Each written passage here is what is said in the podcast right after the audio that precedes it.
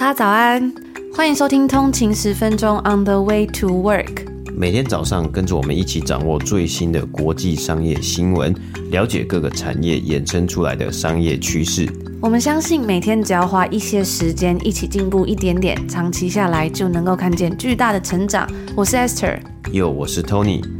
让我们一起在通勤的路上前往世界。早安，今天是九月二十九号，星期五，欢迎回来通勤十分钟。大家早安。那今天呢，就是一年一度的中秋节啦，我们要在这里祝所有的通勤族中秋节快乐！中秋节快乐！那刚好啊，这个礼拜啊，其实在加拿大闹出了一个国际政治上面，是国际外交啊，甚至是历史上面的一个超大笑话，以及呢，我算我觉得算是一个。应该也是是一个污点呐，也迅速的成为一件炎上事件的事情啊。那这整件事情的原委呢，要从乌克兰总统泽连斯基呢造访北美说起啊。那这个泽伦斯基呢，他先是去了美国会见了拜登，之后呢，他又来到了加拿大会见了加拿大的总理呃 Trudeau。当然，主要原因呢，就是敲定新的一轮呐，就美国还有加拿大对于乌克兰的军事援助以及资金支持之等等的。加拿大总理 Trudeau 呢，更宣布啊，将在未来三年呢，要花费六亿五千万呢，来支持乌克兰，其中包括军事援助啊，还有对于在乌克兰受到战争影响的平民的一些心理问题的协助。嗯，当然，我们都不希望战争发生啊，只是加拿大自己国内的事务还有很多社会和经济的问题。还没有处理完，不过我们今天不是要再讲这件事情。我们今天呢，其实故事的重点呢是更扯的啊。在上个礼拜五的时候呢，泽伦斯基来到了加拿大的议会演讲。那演讲完之后呢，加拿大这个议会的议长 House of Speaker 呢，Anthony Rota，他在致辞的时候，他就公开的跟在场的所有的议员还有所有的人表示呢，诶，我们现场我们请来了啊，可能是议会啊，或是议长的办公室呢，请来了一位乌克兰裔的加拿大荣民和加拿大老兵，这位老兵呢，他曾经为乌克兰的独立对抗过俄罗斯哦，就是他有 fight against Russia，他有去打这个俄罗斯。英文呢，大概就是说，那这个是是议长的呃，他的发言哦，他就讲说，a Ukrainian Canadian war veteran。Who fought for Ukrainian independence against the Russians？所以这位议长啊，甚至用一位加拿大英雄呢来称呼这位九十八岁的老先生，a Canadian hero，and we thank him for all his service。我们谢谢他的贡献，并且他是指示呢全场起身站立啊，那为这位九十八岁的老先生呢来去鼓掌。好，这一切听起来好像都非常正常，哇，非常的感动。然后再加上，因为他乌克兰裔嘛，然后他看到了乌克兰总统啊，诶，所以请来了这一位，这个就是很合理嘛，请来这一位九十八岁见证过战争的老兵来参加这个重要的场合，并且公开表扬他，感谢他的付出。可是呢，如果大家有可能有读过这个二战的历史的话，等一下，身为乌克兰人对抗过俄罗斯，那他到底是属于哪一个单位的？他是属于哪一个军队的？大家应该。这个猜猜得到吧？所以整个周五呢，演讲结束之后呢，这个网络啊，这个加拿大的社群媒体啊，整个炸锅了。因为这位九十八岁的老先生呢，他当时啊，可是隶属于纳粹旗下的志愿军部队啊，所以就等于整个加拿大的国会呢，再加上当时这个 Trudeau 加拿大总理 Trudeau，还有许多政府官员，其实都是在场，然后他们都为了一位纳粹就是 Nazi 的鼓掌。更讽刺的是呢，其实加拿大有非常多的呃老兵。荣民或是已经过世的这些呃加拿大人呢，他们也曾经投身二次世界大战。那这些呃去这个二次世界大战，甚至去欧洲呢打仗的这些士兵们呢，他们的敌人是谁呢？你应该没有猜错，正是德国纳粹。而且这个礼拜呢，也刚好是犹太人重要的节日赎罪日。因此啊，这件事情呢，其实也遭到了很多的加拿大犹太组织和社群的强烈反应，甚至是呢，包括在。加拿大的呃，这个驻加拿大的波兰大使呢，其实他也是强烈的反应说反弹，说不应该请到这样子的人物呢，或是这样子的人士呢，进到加拿大的议会里面。那这大概。我我觉得这应该就是加拿大的政府的一个简写吧，已经成为了甚至加拿大的议会的简写，已经成为了国际级的笑话。那你可能会问说，哎，为什么要怎么证明说，哎，这个这位先生他说啊，他有打过仗，那到底你要怎么知道他真的是德国纳粹嘛？根据加拿大新闻媒体的报道，他本人呢，之前过去就曾经大方在网络还有社群媒体上面分享他效力于哪一个单位，他的呃以前作战过的画面，就是照片等等的。那这样又来了，其实作为政府或是一个立法组织呢，为什么连邀请来宾，而且这么简单的一件事情，你查 Google 都查得到的事情呢，都不事先查一下，到底脑袋出了哪里出了问题？而这个礼拜一呢，就上个礼拜五事情发生嘛，这礼拜一呢，这议会的议长 House Speaker 呢 Anthony Rota 就向大众道歉，不过舆论呢还是非常的强硬啊，所以他在礼拜二的时候呢，就宣布要辞职了。但是呢，其实也还是一直有反对党跟他们利用这样的事情呢，去施压、去质疑说，诶，这样子的背景调查呢，他没有好好的仔细的做。但是呢，今天这个场合不只是加拿大的这个官员，还有包括像乌克兰总统泽伦斯基的到场啊。他在目前在世界上呢，应该是呃有很多敌人的一个重要的角色。你连所有到场参加的人士的背景调查都没有办法做好的话呢，那。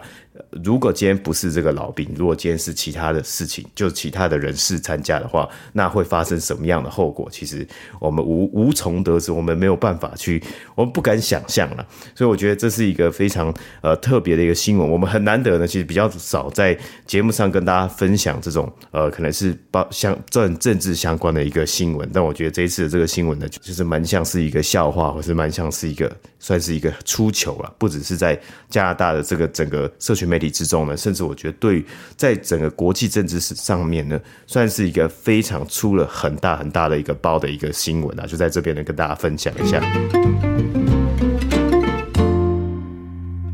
那今天呢，我们要跟大家分享的是在七月份七月的时候的一个书单，通勤读书会的书单。现在已经来到九月底了嘛，这几天呢，我们在我们的 IG 账号也进行了九月份的通勤读书会，募集到了很多最近通勤族在读的好书。那之后呢，我也会把它整理起来。那如果大家想要看最新的消息呢，其实我都把它先整理在我们 IG 账号有一个限时动态的精选，就是它在下面有一个一个的圆圈，大家点进去看呢，就可以找到。过往每一个月的这个通勤读书会里面，大家介绍的书单啦，那之后也会有文字版与电子报的形式。如果大家有订阅我们的通勤精酿免费电子报的话呢，我们也会寄送给大家。那今天要来分享第一本呢，这一本书啊，其实呢已经不是第一次有通勤族介绍了，它叫做《鮪鱼饭指南》。最近呢，我跟 Tony 也都看了这本书，我们两个呢也都非常的喜欢，是由林凯伦所写的他自己的亲身故事。他说，如果你可以把不喜欢的事情做好。喜欢的事情可以做得更好。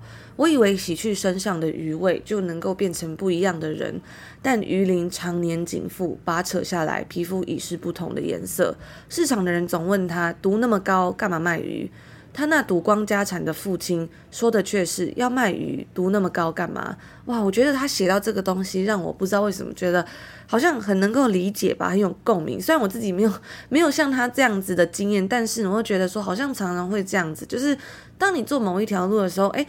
大家会有不同的意见嘛？但 A 会说 A，然后 B 又会说 B，那到最后你会觉得很委屈。在二零一九年的时候呢，鱼贩林凯伦抹下手上的鱼鳞，开始写作。二零二零年拿下各大文学奖，他写下清晨灯火通明的鱼市里，鱼贩间的竞标厮杀。潜规则与黑化，那些市场里买卖交易间的人情世故、情感流动。那因为呃，我自己的家庭呢，我的爸爸跟我的哥哥还有我的爷爷都是非常爱钓鱼，然后非常喜欢吃鱼的，就是所以很常在看这个书里面的内容的时候，我都会觉得哇，还蛮有共鸣的，就会想到，诶，这鱼市里面呢，他们可能去鱼市场里面买鱼啊，或者是钓鱼啊，会有一些什么专业的术语啊，怎么分辨鱼新不新鲜的？其实我觉得也蛮实用的。那这本书呢，其实已经是第二次有通勤族推荐了，我自己呢。很喜欢从书里面可以看到各行各业的风景，因为平时我们在生活之中其实是很难接触到的嘛。尤其呢，像是作者他把他自己的第一手经验、自己的背景、自己的成长经历都分享出来，我觉得是非常非常珍贵的。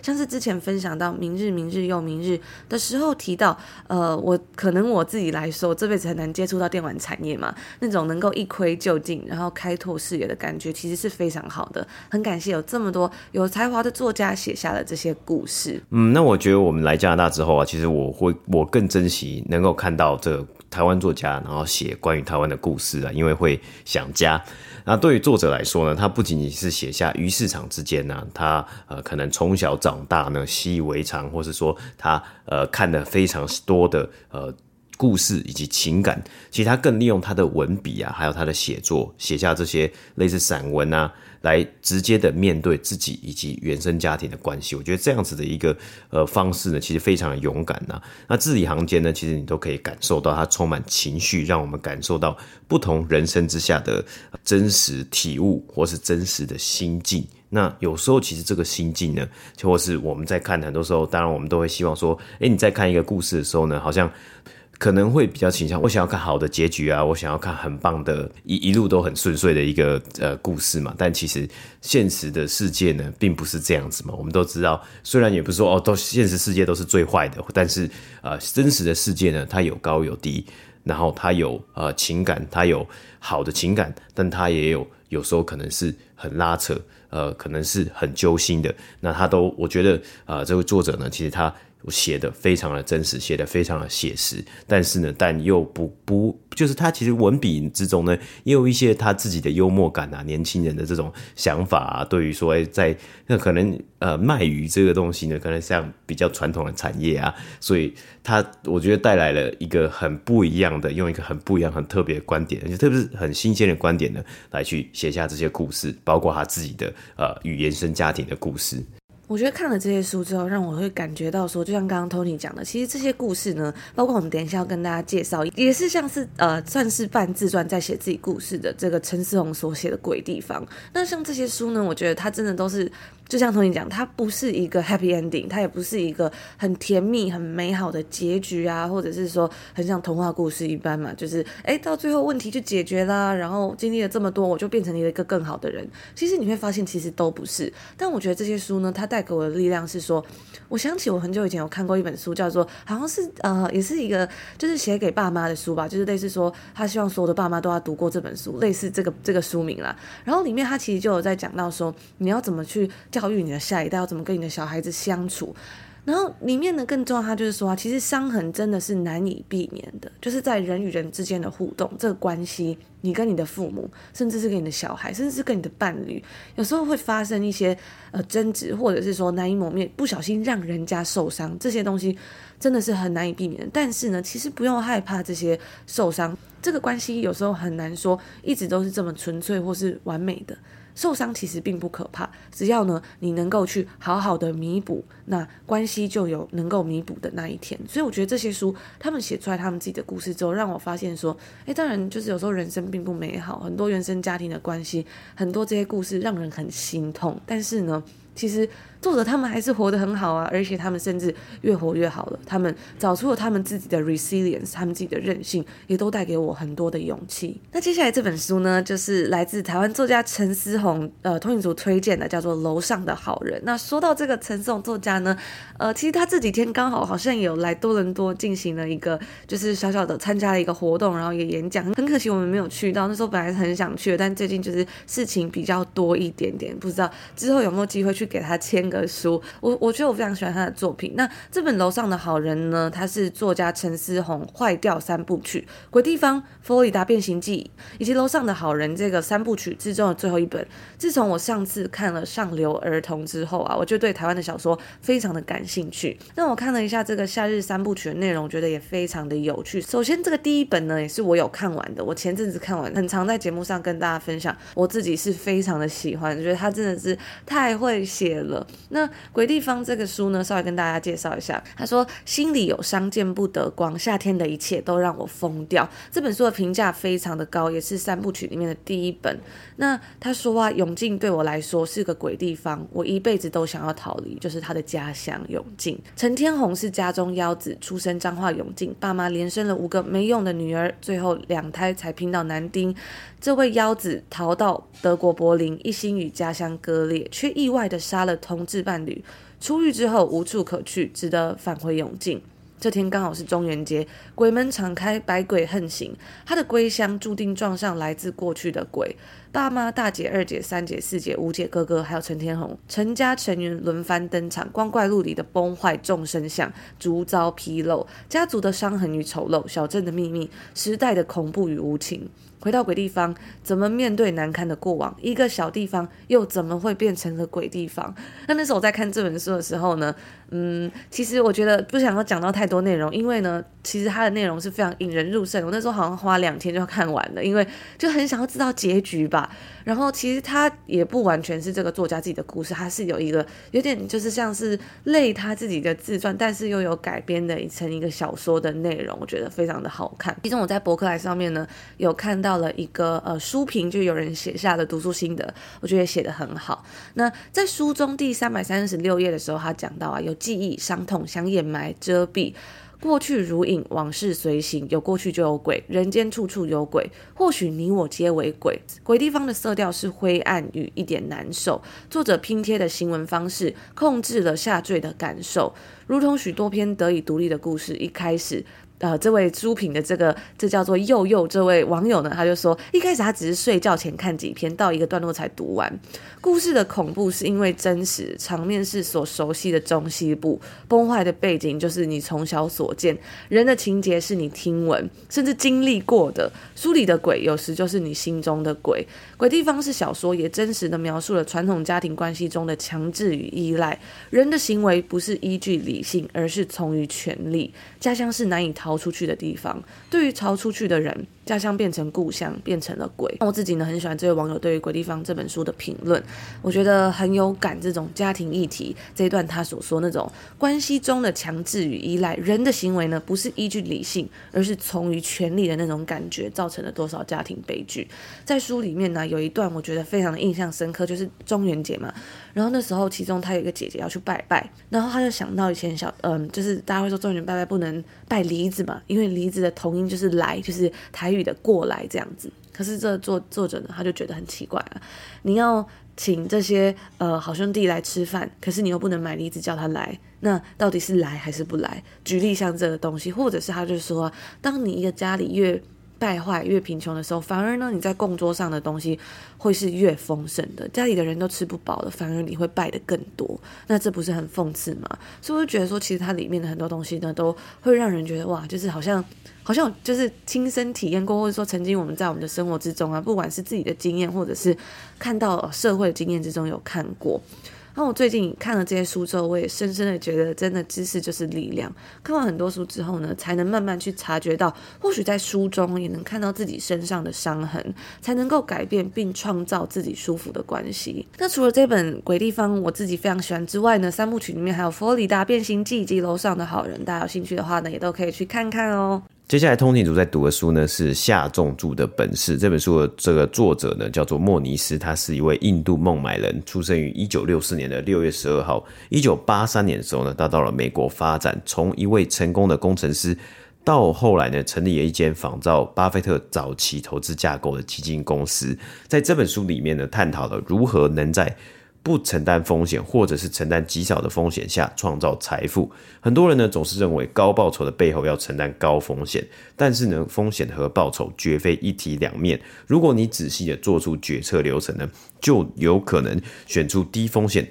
高报酬的投资个案。那网友的书评呢是写到，这是一本学习价值投资的好书。那作者他成立的基金的投资绩效呢也非常的优越啊，在二零一三年九月的富比士杂志呢报道呢，他从两千年起呢以一千一百 percent 的报酬率呢打败大盘。那在那在书中呢有分享了九条当道原理，包括投资现有事业、投资单纯的事业、投资艰困产业的艰困事业、投资具备稳固护城河的事业、少赌大赌。不经常赌，锁定套利机会，安全边际，投资低风险而高度不确定的事业，投资模仿者而非创新者。那这本书的英文呢，叫做《The Dhandho Investor》。这个 Dhandho 呢，D H A N D H O，我可能就是念的不太准确，因为它好像是印度字。但这个字的意思呢，就是呃低风险高收益的投资架构。所以我觉得有时候分享这个书单都很有趣，因为大家介绍的书真的都是来自不同领域的。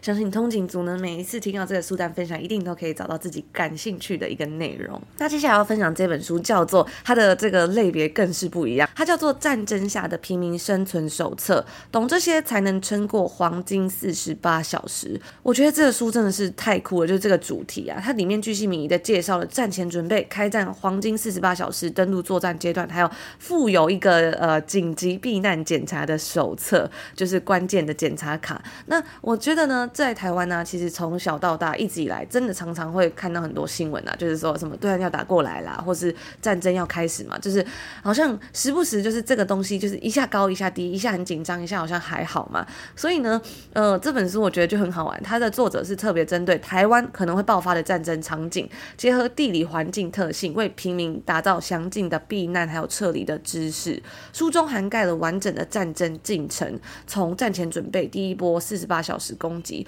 制空制海阶段登陆到呃城镇作战阶段，然后到最终战，逐一的说明平民面对不同形态的战争的时候，我们应该要如何面对，有什么能够比较重要的自保观念，还有技巧。读完呢，不只能够让自己活下来，还能够守护身边重要的家人还有朋友。虽然对于战争到底呃会不会爆发嘛，会不会有这个战争来的一天，大家应该都持有不同的看法。不过呢，我觉得这个书里面还是蛮有趣，因为它其实提到了蛮多嗯、我们平常比较不会接触到的一些知识。就是看完了之后，或许也有这种增广见闻的感觉，然后也还蛮有趣的。像是某一些部分，他有写到说，其实台湾有非常多的经济避难所，可供短期避难，该如何去挑选出真正适合自己的地方？而长期避难所呢，必须要满足一到三周的避难需求，真正应该要具备哪些六大要素呢？还有飞弹击中周遭建筑。爆炸震波可能会导致肺部受伤，身体要采取哪一种防御姿势才正确？台湾的哪一些地点呢？是第一波飞弹攻击的主要目标？还有啊，要如何去判断真的开战了？里面我记得它里面就有讲到说，诶，你可能要有一些开战的迹象嘛。第一章他就写到有五个开战的信号。我觉得这个非常的有趣。第一个信号是政治面，就是官方声明嘛，这比较简单的。第二个信号是经济面，就是你可能会开始看到金流异常的部分。再来呢，我觉得这一个，应该是呃比较 subtle 一点，但是呢，应该会更加准确，就是交通面，大规模的取消运输，从交通运输观察开战信号。那信号四是军事面，就是发动了演习。信号五是外交面，驻外机构开始撤侨了。再来就是撤侨的准备，沟通管道的中断啊，让我想到这个乌克兰的战争。而下一本书呢，通讯组介绍的正在读的书呢，是品牌的技术和艺术，像广告鬼才叶明贵。学洞察力和故事力，作者叶明贵呢是奥美集团首席的策略顾问啊，在奥美的工作几十年，所主导的广告活动呢，获得了非常多的创意奖项，包括麦斯威尔咖啡、左岸咖啡馆、查理王、台湾糕点等品牌著名的品牌的成功的故事嘛。书中呢，除了讲述了有关于定位。品牌、口碑、行销等专业的内容啊，其实还有很多实战的经验，了解如何打造深具魅力的品牌。根据网友的分享啊，这本书的含金量还有易读性呢都很高。那我们也谢谢在这里谢谢通勤族的分享啊。那在整理书单的时候呢，我们也发现有很多书其实都已经绝版了，所以就是买不到实体书。只不过呢，现在啊。也都有多了一个电子书的选项，但我知道其实不一定每一本绝版的书都会有电子书。不过呢，如果找得到电子书的话呢，其实我觉得看的话，要看书呢是更加的方便的。像我们在国外嘛，也嗯，平常其实也比较少机会可以回到台湾。那回到台湾呢，也比较不方便说哦，一次就带。当然，如果可以，我也想就带一整箱的书回回加拿大嘛。所以呃，对于这个。比较难买到书的人呢来说，我觉得很开心的，有着电子书的选项。那接下来介绍的这个是汪培挺系列丛书，通勤族推荐的《为故事长大的孩子培养孩子的英文耳朵》，还好我们生了两个孩子，这些呃汪培挺系列的书籍，这些书籍呢一直以来都十分受到家长的欢迎。作者汪培挺在完成美国纽约圣约翰大学 MBA 的学历之后呢，在银行职场工作了九年。后来决定成为全职妈妈，陪伴一对儿女成长。在用心陪伴一对儿女成长的过程之中啊，深觉在亲子教育上用对方法的重要性。于是呢，他就将亲身的教养经验整理成研究，写成著作。育儿的理念强调，父母的一堂课胜过孩子的一百堂才艺课。诶，我自己其实还蛮认同这个观念的，就是有时候呢，都会觉得说，诶，小朋友可能要学 A、学 B、学 C，做很多的事情嘛。但是呢，其实或许就是在小朋友成长的同时，父母也是在不断的成长，也是非常重要的嘛。那汪培婷他提供了另一种务实新颖的教养态度与方向，帮助父母深切体会到孩子的喜悦与感动。非常感谢通勤族的分享。我发现其实有很多的通勤族都是爸爸妈妈，可以在这边互相分享育儿书籍啊，真的是一件很棒的事情。我也非常佩服呢，现在的爸爸妈妈对于小朋友的教育是这么的用心。那以上就是我们今天跟大家介绍这个在七月份的这一个书单，希望你们喜欢，也希望呢里面今天分享到的书有一些是能够帮助到大家，然后你有找到有兴趣的书可以来看一看的哦。如果你之后看完有什么读书心得，也欢迎可以跟我们分享。嗯，那每次呢，我觉得都很开心，可以在呃，不管是 Podcast 或是电子报啊，或是用不同的形式呢，跟大家分享这些好书嘛。因为啊，上个周末呢，我们举办了第一次的通勤读书会线上讲座啊，所以也很感谢当天呢，就是礼拜天呢早上有早起呢来参加线上讲座的通勤族，我们也收到了满满的回馈啊，而且还有很多人呢已经在敲碗，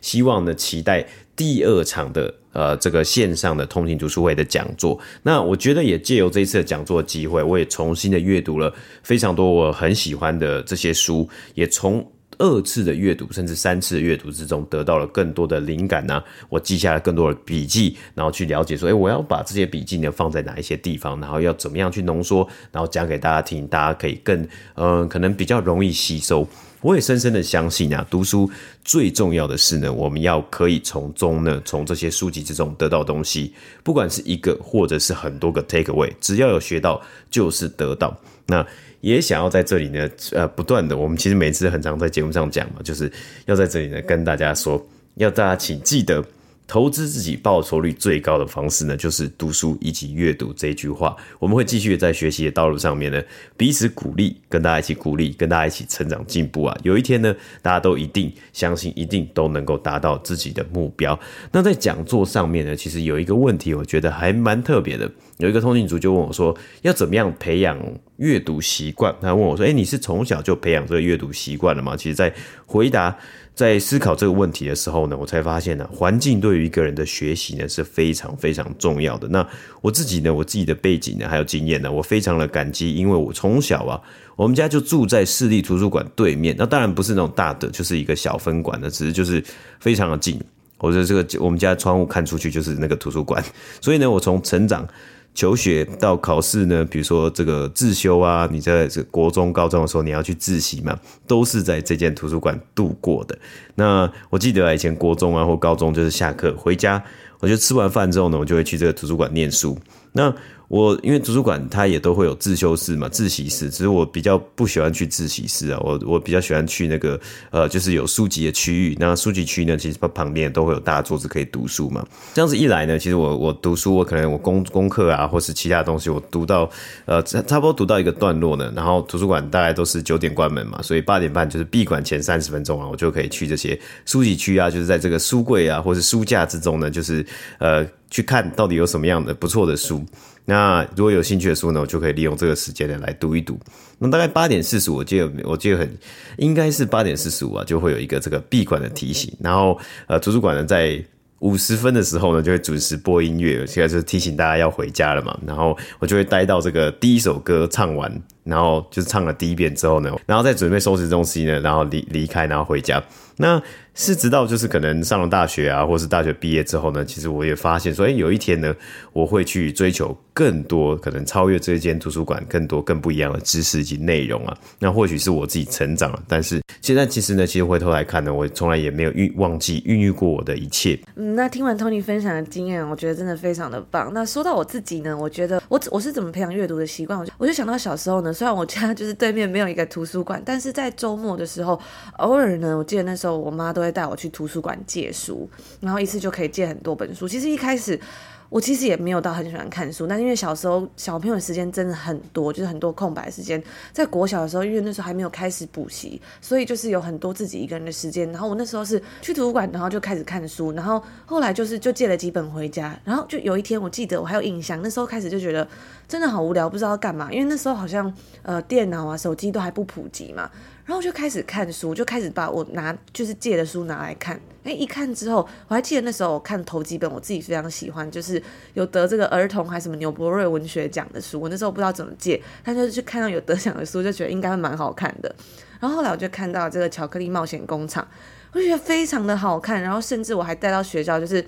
就是在老师上课的时候呢，就在桌子底下在开始在看书。这样虽然就是。不好的行为啦，但是我就有印象深刻是，哎，是从这个东西开始让我对读书就是阅读有兴趣的。嗯，所以我们认为啊，其实培养一个习惯呢，可以从建立仪式感开始啊。那要怎么样有仪式感呢？其实就是建立一个。呃，相对应的环境，你想要阅读呢，你可能你就每个周末呢安排去图书馆或是书店的。其实其实就是我们刚刚讲到去图书馆嘛。那其实可能很多人呢，应该也知道，觉得你如果去书店啊，比如诚品啊、金石堂啊，或是任何的书店呢，它其实也没有说限制你说你不能在那里看书嘛。所以，诶，可以安排给自己一点时间去去这些地方，又或者是呢，可能诶，你有电子书，你有买书了，那你给自己。周末的时候去买一杯咖啡呢，在咖啡厅坐着阅读自己，就是来看自己买来的书籍。嗯，那我最常其实收到大家的问题就是说，比如说我看书看得很慢，要怎么样？比如说看得比较快啊，或是培养速读的能力，我们有没有什么办法是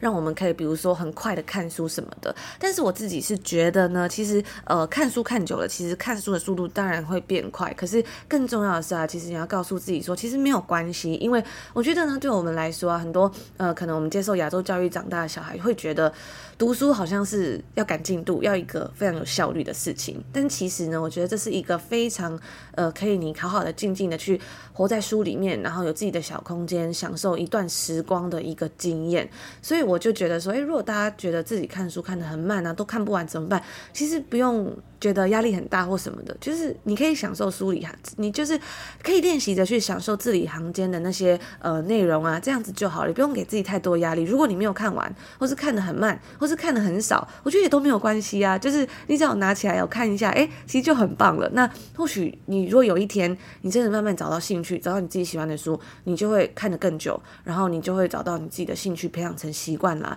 所以呃，我觉得呢，就是以前小时候读书，很多时候都会觉得说。要逼自己，比如说在补习班是吗？逼自己坐在位置上，然后。要花时间把呃自修写完呐、或者是要考一百分呐、啊。但是其实我们现在长大了，我们不需要再被这些框架束缚了。这不是一个比赛，也不是一个考试。我们做这些事情是为了要娱乐自己，是为了学习，为了要感到快乐嘛，为了要得到一个不一样的体验。所以我觉得转变一下这样子的心态，或许能够呃吸收到更多的内容哦。嗯，那如果通勤族呢有什么样的好的方法的话呢，也欢迎跟我们一起分享哦。那我也期待下一次的通勤读书会的讲座，希望继续的。带给大家更优质的内容。那以上呢，就是我们今天要跟大家分享的内容啦。在最后呢，一样是祝福大家中秋节快乐。我们也觉得非常的开心呢，在中秋节的这天呢，可以跟通勤族度过一个这样子的美好时光，然后分享这些好书。我觉得对我自己来说呢，是非常有意义的一件事。那就祝福大家中秋节快乐，然后有一个美好的假期。我们就下周见喽！下周见，拜拜。拜拜。